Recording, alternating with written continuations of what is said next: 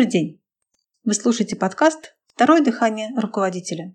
Это подкаст для владельцев бизнеса и руководителей, которые хотят получать больше результатов от своих сотрудников. С вами Елена Бояркина, и сегодня мы поговорим о некоторых моментах, на которые стоит обратить внимание при отборе сотрудников, чтобы не ошибиться в выборе. В организации найма есть как минимум два важных момента. Первый. Создать большой поток подходящих кандидатов, чтобы было из кого выбирать. Второй. Отобрать из большого потока нужных людей и не ошибиться. Первый вопрос мы сегодня обсуждать не будем, затронем второй. Кстати, если первый вопрос как создать большой поток подходящих кандидатов, для вас актуален? Напишите нам об этом, и мы его рассмотрим. Итак, давайте посмотрим, на какие вопросы вам нужно ответить себе в ходе отбора сотрудника. Кстати, отбор осуществляется не только на собеседовании, но и во время гостевого периода, а также испытательного срока. Первый вопрос, на который нужно получить ответ. Будет ли новый сотрудник решать поставленные ему задачи или создавать вам проблемы? Как это выглядит с уже работающим сотрудником? Вы ставите ему задачу, и дальше есть два варианта. Один из вариантов – он ищет решение для поставленной задачи и выполняет ее. Другой вариант – он ищет оправдание и объяснение тому, почему задача не выполнена. Ответ на вопрос «Какой вариант действий сотрудников для вас предпочтителен?» очевиден. Сотрудник должен приносить пользу. Слово «польза» происходит от слова «льга», Легко, льгота, облегчение. Когда появляется сотрудник, должно стать легче. Если сотрудник появился, а легче в этой области не становится, то, скорее всего, вы нашли не того сотрудника. Правда, есть еще одна причина, по которой легче не становится. Эта причина – отсутствие должного делегирования. Но делегирование не является темой этого выпуска. Так давайте посмотрим, как можно проверить, будет ли сотрудникам становиться легче или нет.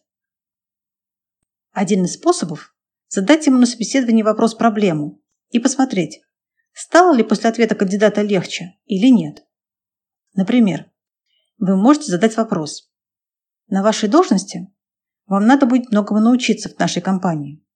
Как вы считаете, чему вам стоит обучиться в первую очередь? Ответы могут быть разными.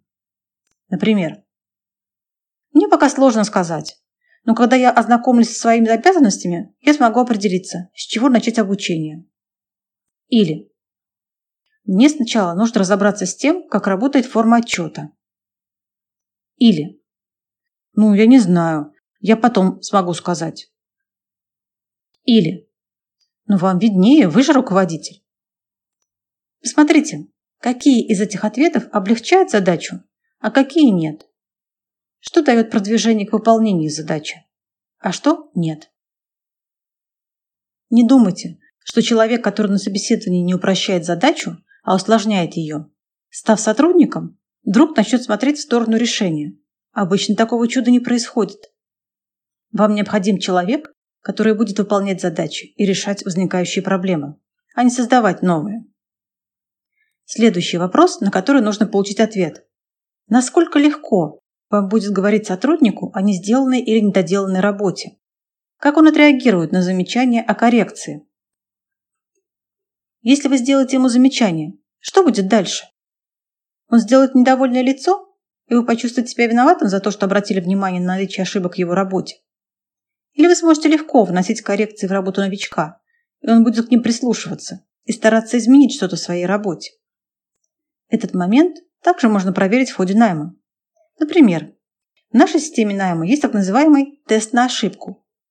Делается он как раз для того, чтобы понять, как будет вести себя сотрудник в случае возникновения ошибки.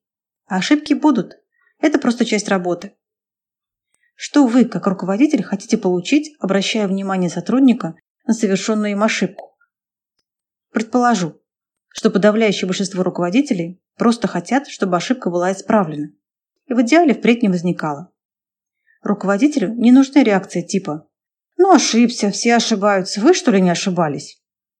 Или «Это вот те-то меня подвели, я тут совершенно ни при чем».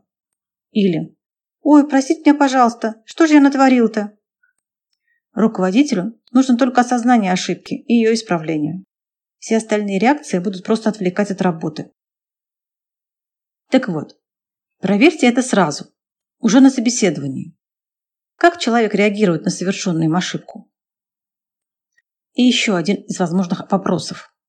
Насколько точно кандидат или стажер понимает ваши задачи и выполняет именно их, а не то, о чем подумал сам?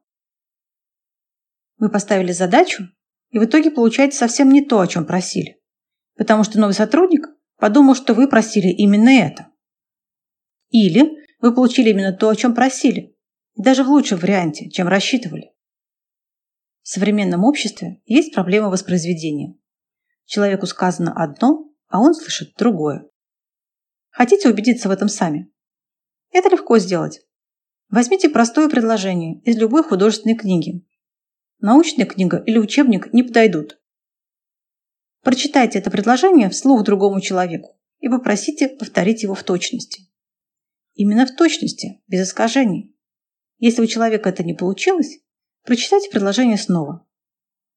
Делайте так до тех пор, пока ваш собеседник не сможет повторить предложение в точности. И посчитайте, с какого раза ему это удастся сделать. Это и есть проблема воспроизведения. Чем ниже способность воспроизводить, тем ниже эффективность и результативность сотрудника. Вот вам еще один тест, который вы можете использовать при отборе людей в вашу команду. Знание о проблеме воспроизведения позволяет сделать еще один вывод. Задачи, которые вы ставите сотрудникам, должны быть сформулированы ясно, точно, по возможности короткими предложениями. Все это поможет уменьшить искажения при воспроизведении. Кстати, воспроизведение можно значительно улучшить с помощью специальных упражнений. Если это для кого-то актуально, обращайтесь. Итак, мы рассмотрели три вопроса, которые облегчат вам выбор нового сотрудника. Найдите на них необходимые ответы и наберите сотрудников, с которыми вы сможете достигать тех целей, что поставили перед компанией. Все перечисленные выше показатели нужно проверять не один раз. Например, не только во время собеседования, Задавайте подобные вопросы, проверяя стажера во время гостевого периода. Гостевой период – это небольшая стажировка в вашей компании, когда кандидат знакомится с вами, а вы с ним. По нашим наблюдениям, нужно 2-3 дня, чтобы определить явно не ваших сотрудников. В это время стоит несколько раз повторить данные тесты, четко отслеживая показатели, и смотреть, происходят ли какие-то изменения после ваших коррекций. Спасибо за внимание и до встречи в следующий четверг на подкасте «Второе дыхание руководителя».